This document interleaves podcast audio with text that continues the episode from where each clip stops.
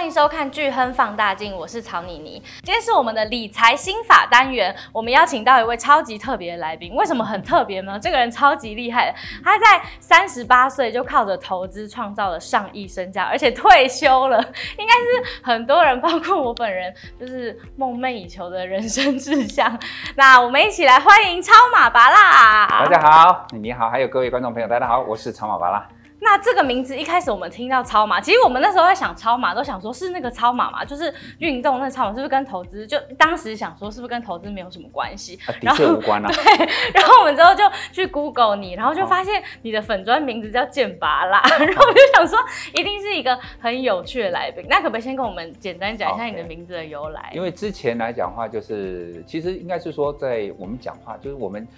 其貌不扬，体态不良，然后我们嘴巴又难听，很谦虚。所以说我们在讲话的时候来讲话，人家都会讲话，就比如说你讲话怎么那么贱这样子，所以人家都会叫你，都叫贱巴拉、贱巴拉之类的。哦。然后后来来讲话，是因为等于是自己小孩慢慢大了一点，是那某一天，是我的小孩好像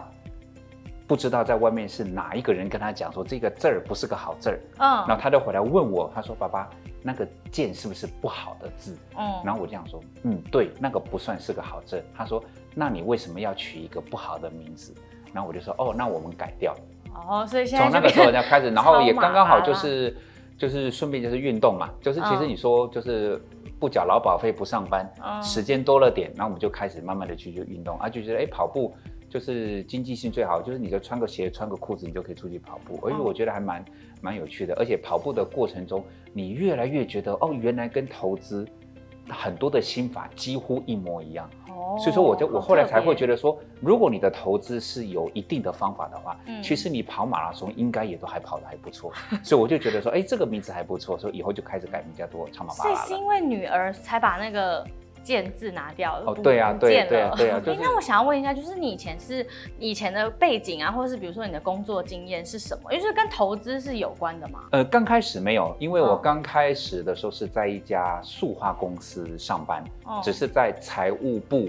的采购科当一个普通小专员而已。哦，然后只是我的运气还不错，我我进去公司的时候，其实还在公司的算是云端上。嗯，就是公司正在飞黄腾达的时候，我刚好进去。嗯，然后我进去半年之后，公司变成地雷股了。哦，公司一变成地雷股之后来讲的话，几乎所有的一些重要的干部，包括财务部的人都通都离，通通都离职，就是准备要倒了，是不是？对对，我想我相信，我想对各位朋友来讲的话，当你任职的公司，或者是你家人，甚至是你的孩子，嗯，任职的公司传出了这个叫做官方认定的地雷股公司，你一定会想叫他赶快离职。对啊，但是我就想说。它既然曾经是在云端，而且它是一个国际级的集团，它有三档股票，嗯，应该不能算差。你怎么垮掉的？我突然想说，这个东西可能在课本里面学不到。哦，我就突然一时兴起，因为当时可能就自己一个人，我觉得也没有差，反正只要公司你还愿意付我薪水，嗯，我就留下来，我就在那边把它当成一个研究的一个，就等于是在那边，就等于是你公你在课本里面所学的东西，你到实物上去运用，你会发现有很多地方跟你想象的不一样，而且在那个情况之下，也慢慢的接触到一些投资的东西，因为公司有三档股票，所以说到时候跟。政企局当时还没有金管会，在很多的往来互动，甚甚至跟银行团，当时呢本那不是本公司了，就当时我的那一家公司的集团，嗯、全台湾的银行哦，嗯、我们只有两家没有欠，一家叫做盘古银行，一家叫做瑞穗银行，这两家我们没有欠他钱，其他你叫得出来的银行，连信用合作社我们都欠他钱。所以说那些债权银行团一天到晚来跟我们讨论，就等于是你原本当然因为我是就是东海国贸毕业，也算是有个商科背景，但是毕竟商科背景跟这个世界来讲还是有很大的差异。嗯，然后借由在那两年的时间点，就等于是你被压缩学习，一压缩学习之后来讲，你就觉得投资这件东西好像是个很有趣的，除了上班之外，这个好像这个也很有趣的行为。然后等到后来离开了那间公司之后，等于重整方案已经送送到法院去，然后我们就可以就是。离开了，嗯，离开之后来讲，就想，然后就开始就进入到金融圈，那开始一步一步走这样子。哦，所以你从那次的经验，其实也让你接下来在选择标的的时候，就更可以看到，比如说哪间公司可能是有雷的，或什么。就等于是当时我们在看，就等于是这个财务报表，嗯，很多人也会在在研究个股的时候，会觉得是说，都等到是报出来的时候，嗯，然后才会说，哎，这间公司的财务报表跟数字是有问题的。对。但是他明明是不是有会计师都都签证过？嗯。那之前是问题出在哪边？好像大家都不知道。嗯。包括美国跟包括台湾都是一样啊。恩隆案爆出来，当然有时候啊，之前不是都好好的，嗯、但是后来我们再去慢慢去看啊，慢慢去看，就是说原来其实在财务报表里面，它有藏着很多的小细节，嗯、你就会想哦，原来在这个地方，在这个地方，其实你都很多的数字其实是倒不起来的，嗯，就是很多灌水的很多虚拟的东西进去，你就越来越能够知道。到后来，其实到应用到我们到进入到金融圈，嗯，像当时的那个就是属于博达。很多可能比较资深的知道博达的案子都在爆出来，在爆出来之前，其实刚好就是等于说我看看一看，我有跟我们老板讲是说，这间有问题，这间有问题，然后尽量不要碰。你感觉可以看到人家。没发现的很难发现。我觉得真的是归功于当时就是我原来的那家塑化集团，嗯、它变成地雷股，我没有像一般人一样就是赶快逃。那我在做那个就是在访问这集在做功课的时候，我有看到就是你是媒体誉为最科学化的投资人，因为你跟别人真的很不一样。嗯、就是其实大家很多人都有在投资嘛，可是你就是在三十八岁的时候就可以打造上亿身价，然后退休。嗯、所以想要问，到底是如何办到的？就是我们这种一般人，就是平民老百姓，能不能够复制？这条路。我会觉得当然可以复制的原因，就是因为什么叫做科学化的投资？其实科学化的投资就是代表说我们在做很多的决策，我们不会感情用事。哦，在感情用事来讲，就像说，其实你说人云亦云，是不是因为感情用事？对啊。道听途说也是叫做感情用事。对。你就会觉得说，它现在行情很热，你好像不进去，好像对不起国家。嗯。然后不追不不不不进场买什么东西来讲，你对不起父母的感觉。嗯。但是很多的东西。一些，比如你判断的准则出来了没有？甚至人家在人家在讲说，哦，呃，人家呃贪婪的时候，你就应该要你你要离开嘛。嗯，恐惧的时候就要进场。但是科学的定义在什么？就是恐惧的时候是应该要进场。别人恐惧，但是请问一下，什么叫做恐惧？嗯，你问五个人，一定会有八个答案。就是什么样的恐惧？甚至像之前讲过什么差差协同理论。当差协同都在讨论股票的时候，但是我们当坊间没有差协同的时候，那你应该问谁？问菜市场的阿姨。那菜市场里面有十八个摊位，十八个摊位有几个摊位在跟你聊股票？你觉得这个叫做过热了？嗯，其实你好像没有什么标准，到最后来讲的话，就会变成是嗯凭感觉。嗯，我为什么不愿意凭感觉？因为这是我就是在这归功于我的父亲。嗯，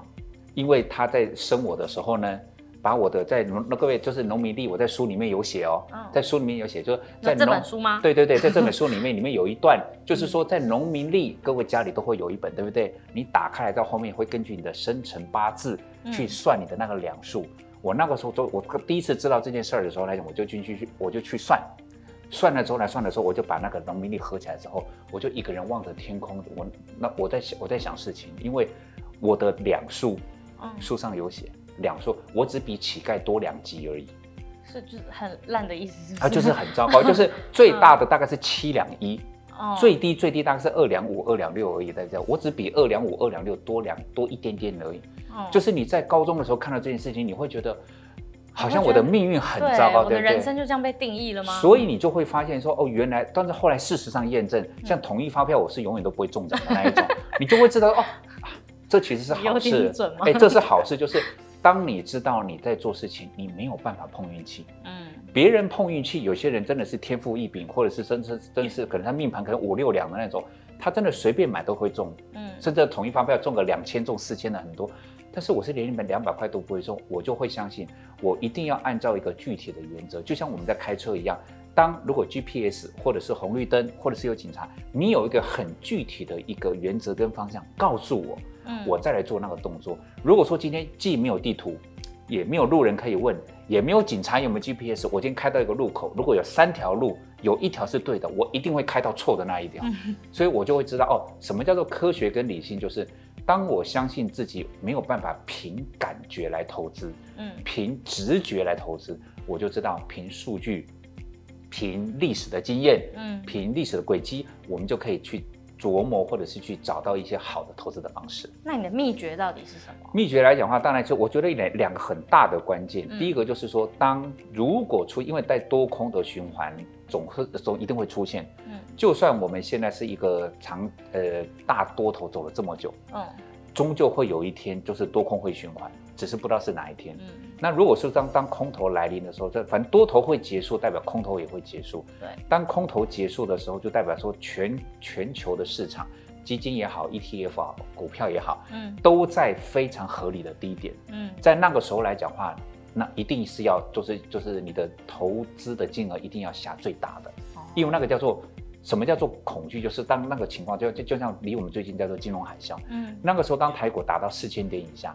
科技泡沫两千年也是达到四千点以下，嗯，四千点以下其实到现在很多人都知道，那个一定就是所谓的绝佳的买点，嗯，但是大家会怕，就是跳楼大拍卖，对，在拍卖的情况之下，这是第一点，所以我们在讲说，就是我们会有一种标准，就是譬如说到了什么样子的位置，出现什么状况，叫做空头总会结束，嗯，那个时候是应该要压大注，因为那个时候我们讲说在投资的一个初衷叫做钱滚钱，嗯，你在一个很棒的一个叫做绝佳的时间点。你投资五万块，给你赚两倍，嗯，你会开心吗？我让你赚 百分之两百，两年内你投资报酬率百分之两百，各位朋友，你会开心还是会难过？你可能会觉得听到百分之两百你会很开心，蛮高的。但是当你发现你投资的本金只有八万块的时候来讲话，你你开心不起来，对，因为这个百分之两百可能就是就这么一把过去了，嗯，所以说在最佳的时间点。你投资的总额来讲要拉大一点点，但是这个叫做可遇不可求的机会。另外一个是在过程中，很多人会有很习惯，就是说就是等待，嗯，等待，等待一个好的时间点。但是如果是以股票来讲的话，或是 ETF 来讲的话，或许你真的必须要等待好的买点。但是基金的投资，虽然我是在自营部的操盘人出来，不过基金投资的一个叫做所谓的定期定额的方式，它是不代表说你在任何个时间点。你只要找到好的市场、好的标的，你都可以透过微笑曲线，甚至是大笑的曲线，嗯，让在过程中，即便它的股价在修正，如果是以个股的操作来讲的话，股价在修正，你就会等待，嗯，等待它修正到一个好的价位，我再来去做一个类似像单笔的方式去做操作。但是如果说你定期定额来讲的话，你利用每一次的微笑曲线累积起来的大笑曲线，即便在过程中。你不需要判断说，哦，现在是高点呢还是低点，你只要知道该怎么去执行定期定额，或者是不定期不定额来讲话，任何一个时间点，你都可以把握投资的机会去创造你的财富跟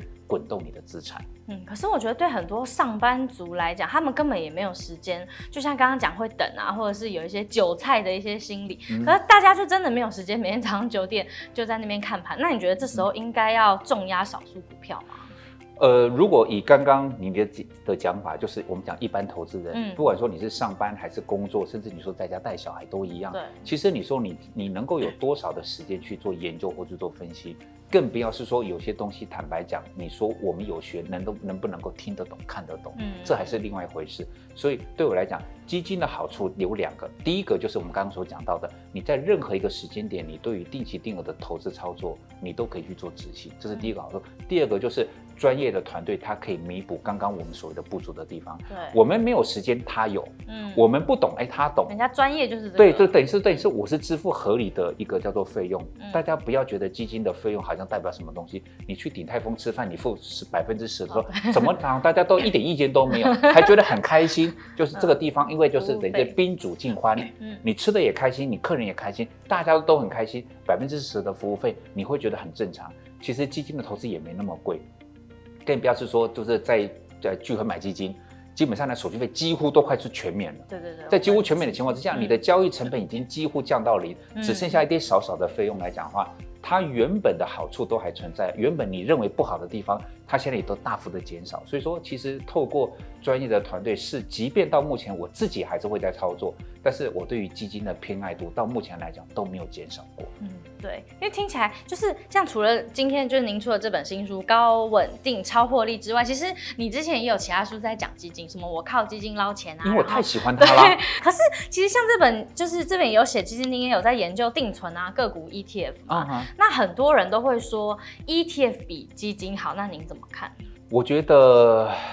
可能要看一个状况，就等于说你对你自己的诉求吧。嗯，我们其实有很多的面向可以讨论这两者之间。当然，我们不是为了要好像站在谁那一边去攻击哪一方，嗯、而是说你基于不同的立场，你就有不同的考量。譬如是说，像 ETF，它的概念是不是就是指数？嗯，指数来讲的话，就等于是说，比如说大盘涨多少，或者是那个类股涨多少，嗯、我们大大致上就是跟它一样就好。但是在这样的情况之下，那是不是代表说我们讲说股票型基金它是主动式的基金，它其实可以创造它的目的，专呃专家或者是专业经理人，他的目的就是我要打败大盘，对，创造比大盘更高的绩效。所以，呃，如果说今天我们讲一个叫做极端的，如果今天所有的 ETF，嗯。它的表现，它的那个绩效，通通比股票型基金好，那我就没话说。嗯，但事实上来讲，还是会有差异性，等于是你知道挑到哪一个市场，挑到哪一种类型的好股票，它的所谓的绩效创造出来会比 ETF 来得好的。嗯，其实它依然是一个很具有呃投资价值的地方，这是第一点。然后第二个，ETF 大家都说安全。嗯。基金不也是就呃 ETF 它也是一篮子股票，对，基金也是一篮子股票，嗯，而且就所谓的呃个股的挑选，以 ETF 来讲，它不是有个，比如说一年一年检讨两次，然后每一次他们有个大原则，就是说我们这一档的 ETF 的属性是什么？如果我这这这档个股叫做半导体圈圈叉叉，嗯，那我就不可能买台塑，对，我也不可能买中钢。嗯。它的一个选股的方式算是很很固定的，嗯，但是当譬如说我刚刚讲到，当塑化类股有行情，当钢铁股有行情，甚至当航运股有行情的时候，所谓的比如说半导体叉叉叉叉，它可能就没办法跟上这一块步骤。哦、但是主动式的股票型的基金，它这个这个地方，我就会觉得比较有机会去创造超过大盘的一个获利方式。所以没有谁比较厉害，而是对于在操作上面来讲，如果说你今天是追求是稳定，嗯，就等于是说好像。选股的这个部分，你也觉得好像比较复杂，比较难。即便是专家，你都觉得专家选股可能都没这么轻松。对，那你可能是对于 ETF 这种指数型的基金会比较感兴趣。嗯，但是如果你会相信，就是哎，有些呃好的基金、好的团队，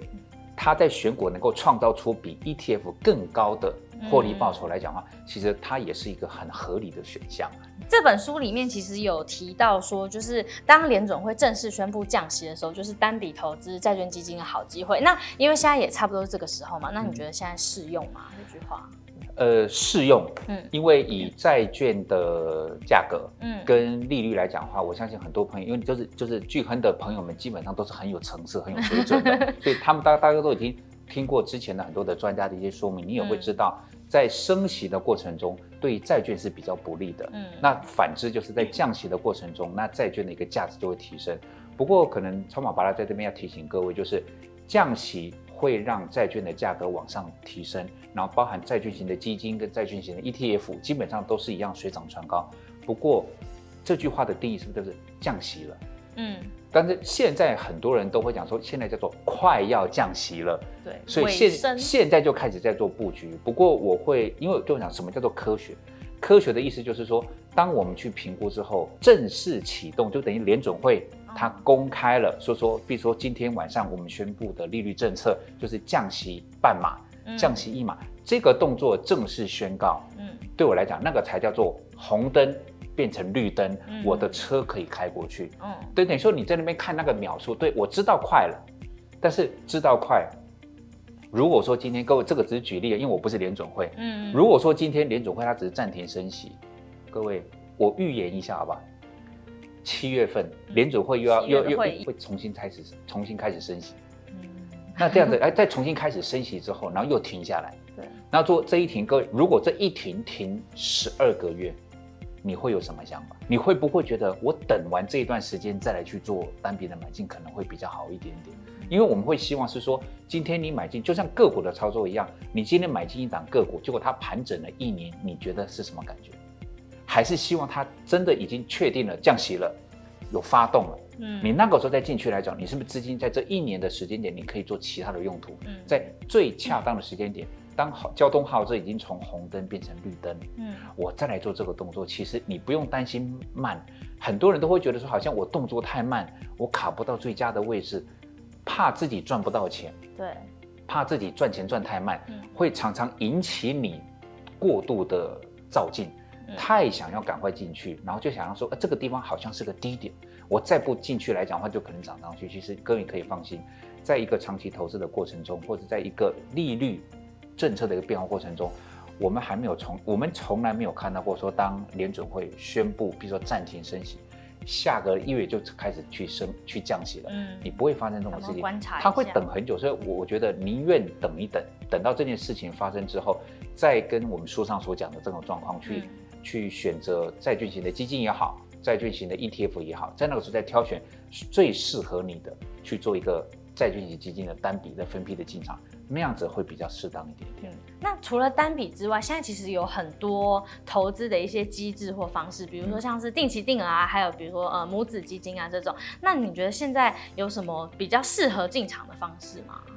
定期定额是从二十多年前我开始进入到这个投资圈的领域，嗯、然后到现在，包括到未来的二十年，定期定额永远是一个最好的方式。嗯、对我而言，因为定期定额它跟一般的金融商品的投资又有不同，是定期定额它的进场你不用挑时机，对，你不用去假设说现在是不是叫做市场的低档，还是现在是不是叫做市场的高档。嗯，基本上定期定额你的目标其实都是在。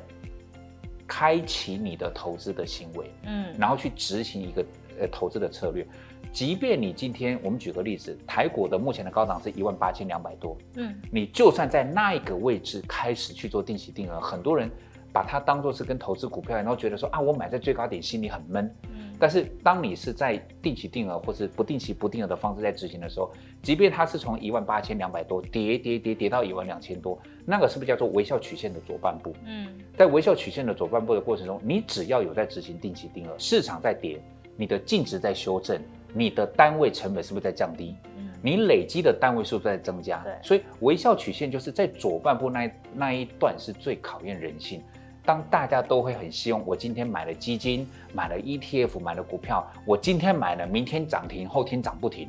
大家在想的都是这个东西。但是在定期定额就代表说，我不需要看时机，无论现在是一万八，还是一万六，还是一万二，任何一个时间点，我其实都可以进场去做基金的投资跟布局，然后再再把握一些所谓的操作的策略来讲，就是代表呃该出场你就先停利，然后停利不要停工，重新去滚动你的一个资产。基本上的话，定期定额的方式是我认为现在无论你是小资男、小资女，甚至是你是所谓的投资的菜鸟，嗯，你对很多东西不熟悉的情况之下，定期定额是最容易，而且到目前为止，我常常会开个玩笑，就是定期定额没有赚到钱，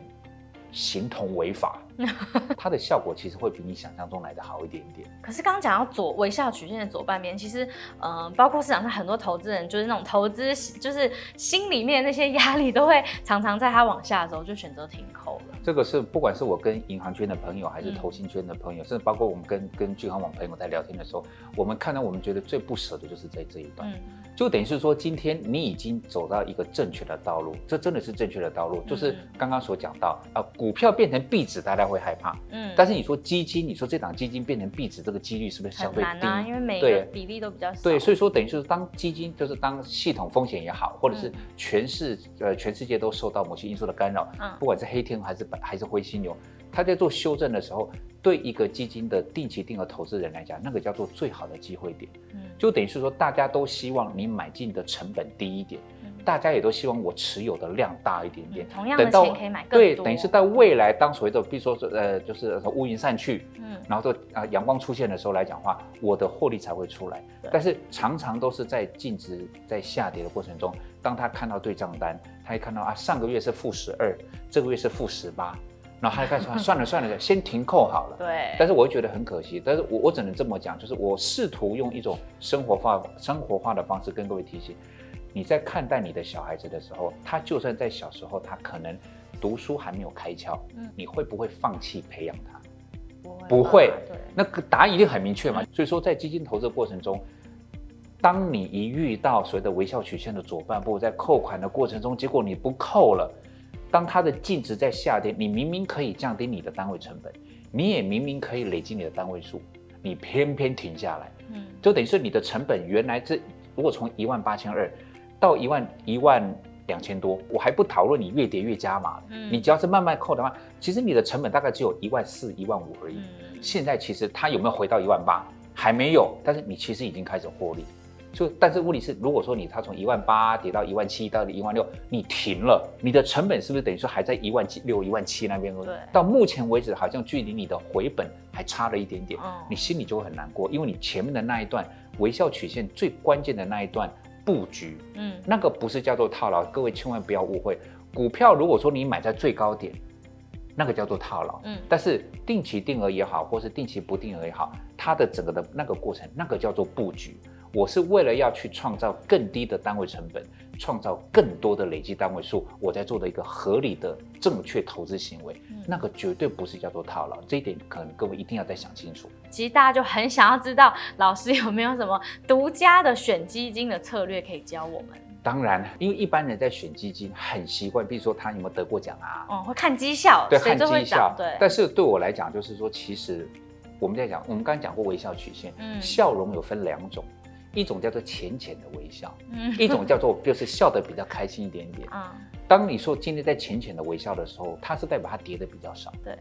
跌得比较少，很多人会觉得说，哎，我账面上亏，隔壁的这个亏，哦，隔壁的亏三成，我才亏百分之十，哦，我很开心。但是当你在定期定额，你的市场都不怎么修正，嗯，你的基金的净值也不怎么跌，嗯，你要怎么降低你的成本？嗯，你要怎么累积你的单位数？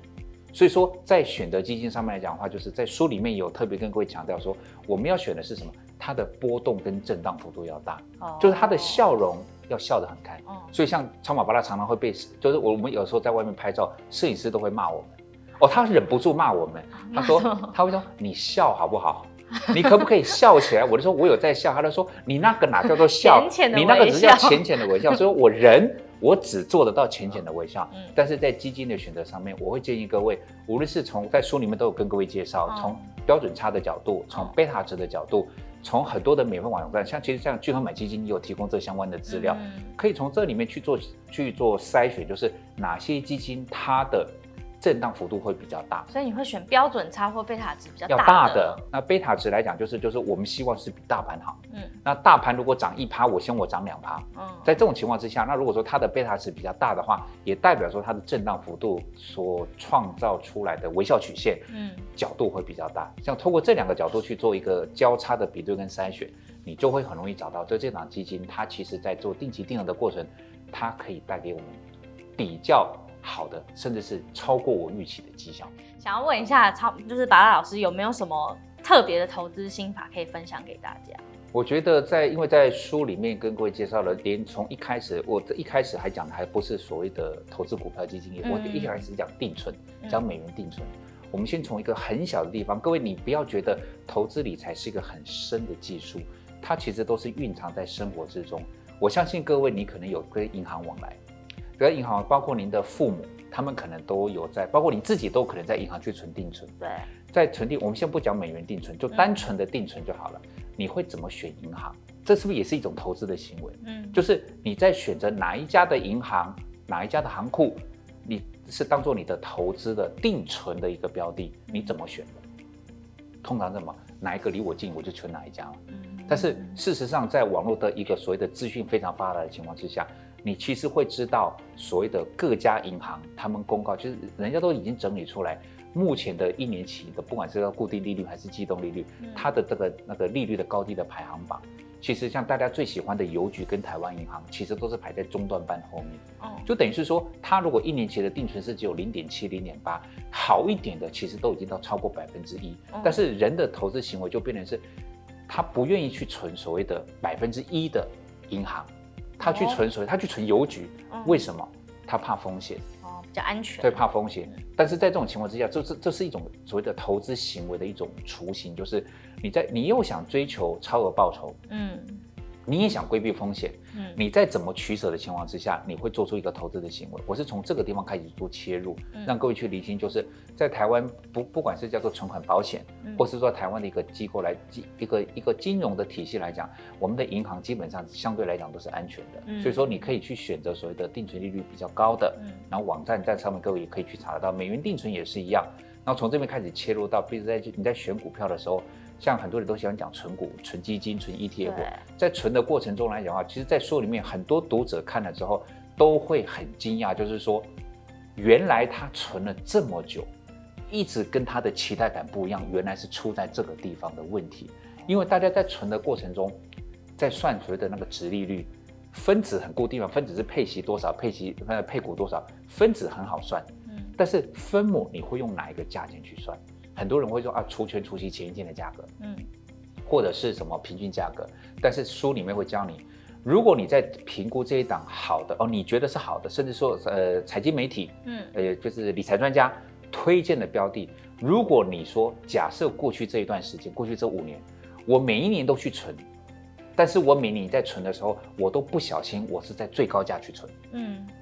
就算很倒霉了吧？你第一年存在最高价来讲，你就叫运气很不好。你连续五年都存在最高价来讲话，基本上你应该去，你应该去，可能去去拜拜了，对不对？但是你有没有想过，如果有一档个股，你连续五年每一年都在它除权除息前的最高价去存，它带给你的殖利率都还有百分之六，你觉得如何？嗯，你会不会觉得说，好像我再烂再烂都有百分之六了吧？嗯，但是它代表说。之后的股价在波动的过程中，其实当你已经考虑到一个叫做可可能的最坏，嗯、你在做过你在做挑选的过程，你反而比较容易挑到好的股票。嗯，那这些东西都是跟很一般人在存股啊，或者在操作过程中，有很多的内容都跟各位原来的想象不一样。嗯，然后在看完之后来想说，哦，原来，譬如说像这一档，哦，不是叫做哦钢铁股很好啊。什么塑化股很好，但是用这种方法去一检验之后，难怪他们讲说哦，难怪我就是我就是我妈存了十三年了，嗯，怎么感觉好像什么都没有捞到，都是只是多一点点，但觉得啊这家是好公司啊，啊传统的这产业什么东西，但是当你知道，你只你愿意考量到可能的最坏，你自然就能够挑到好的一个存股的标的。那基金的基金的一个选择，我们刚刚讲到，你要挑波动大的。嗯、对。那 ETF 来讲也是概念都是一样，所以说在书里面会跟各位跟各位分享的都是，呃，我们讲说地球人能够使用得到的方法，嗯、甚至说很多的网络的一些讯息，包括去会买基金，嗯，在它有提供非常多的一些我们可以去沿用的资料，然后你在里面去做挑选，因为不用钱。就是你可以开始，比如说你会开户啊，或者是说，呃，都还没开户，你就直接会开始去使用。使用之后来讲，你会发现这个地方资讯有了，嗯，比对一下，哦，原来这个就叫做好的债券型基金，嗯、哦，这个叫做好的债券的，呃，比如说好的什么股票型基金，哦，你挑得出来之后，你再做很多的后续的动作，你会发现，哦，原来自己在做操作好像也没这么的难。嗯对，所以想要知道更多的话，就鼓励大家可以去买这本书，叫做《高稳定超获利》。然后其实这本书我看这边就是你是手把手带着大家来打造你的一个致富的蓝图。就比如说什么时候要进场布局啊，然后呢，就是一些就是该怎么选择一些标的，你都有教大家。所以是不是可以简单介绍一下这本书？其实这这本书来讲的话，除了除了是说刚刚所讲的那个概念会跟各位讲之外，再来就是一些比较执行的，叫做具体的原则。嗯，具体的原则来讲的话，就是当你譬如说你知道什么时候你的定期定额该出场，哦，你会知道说，哦，我看可可能从巨亨买基金这边，你看到这个指数它已经到了所谓的月线的高档，出现了死亡交叉，哦，我知道。我知道这个时候我该出场，就代表说你不是只有学会观念，而是在很多的不管在存的时候，还是在定期定额的时候，什么时候你该进场，嗯，什么时候你该出场，你都会知道有一个很具体的原则，就是一种科学化的方式，可以让你去做一个做一个理解。然后再来就是说，就是因为我自己还在做，就是这些投资理财的一个一个一些事情，嗯，所以很多人就看完书之后，然后就会直接，比如说到 FB 上面来问，来问是说，譬如说我这档基金现在套牢了，该怎么办？怎么办？哦，所以都可以直接这样问你，是不是？对啊，甚至甚至来讲，就等于是说，当这个问题。不是，就一听就知道不会是只有你的问题。对，读者说他我他有四档基金，买的都是中国的股票型基金，目前来讲大概四档都在亏，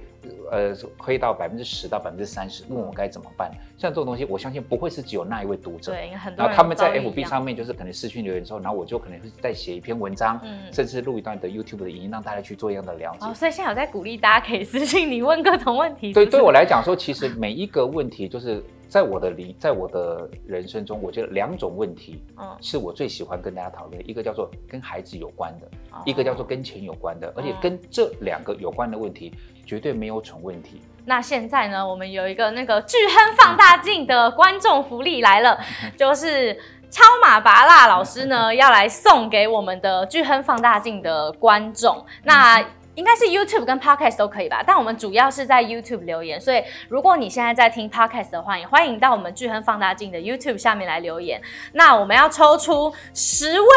观众，可以得到 就是超马芭乐亲笔签名的这本书。那我们要怎么抽奖？你只要愿意跟我去跑二十四小时组，你愿意跟我一起来的，我就送给你。这个只送书吗？这只送书不行吧？他们他哦，那个当时现来的这叫送命吧？这叫送书吗？这怎么行？这么累耶！所以说来讲，这是啊，这是我是开玩笑，但开玩笑来讲，当然就是会有一个比较属于人类可以。得到证书的一个方式，说不定真的有人会想要，就是跟你一起跑啊。哦，当然就是说，您愿意来跟我一起跑来讲的话，不要说送书给你，我请你吃饭，请你喝咖啡都没有关系。哦，你说的，那我们观众接下来我讲我讲了五年呢，我每次讲是说，就是你愿意跟我去跑的，嗯、像什么之前跑什么南横一百公里的，嗯，然后宜兰东山河一百公里，我讲完，大家每个人低头划手机，都觉得好像收讯不良，不想理我了这样子。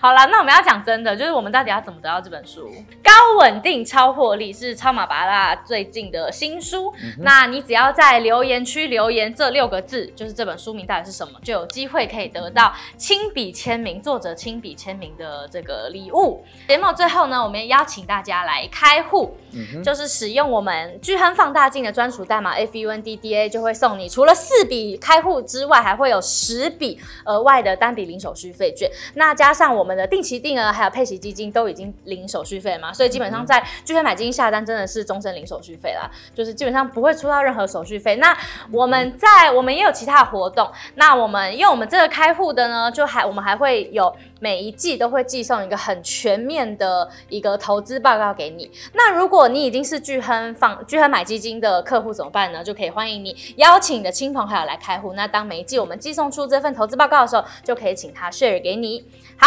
那我们就。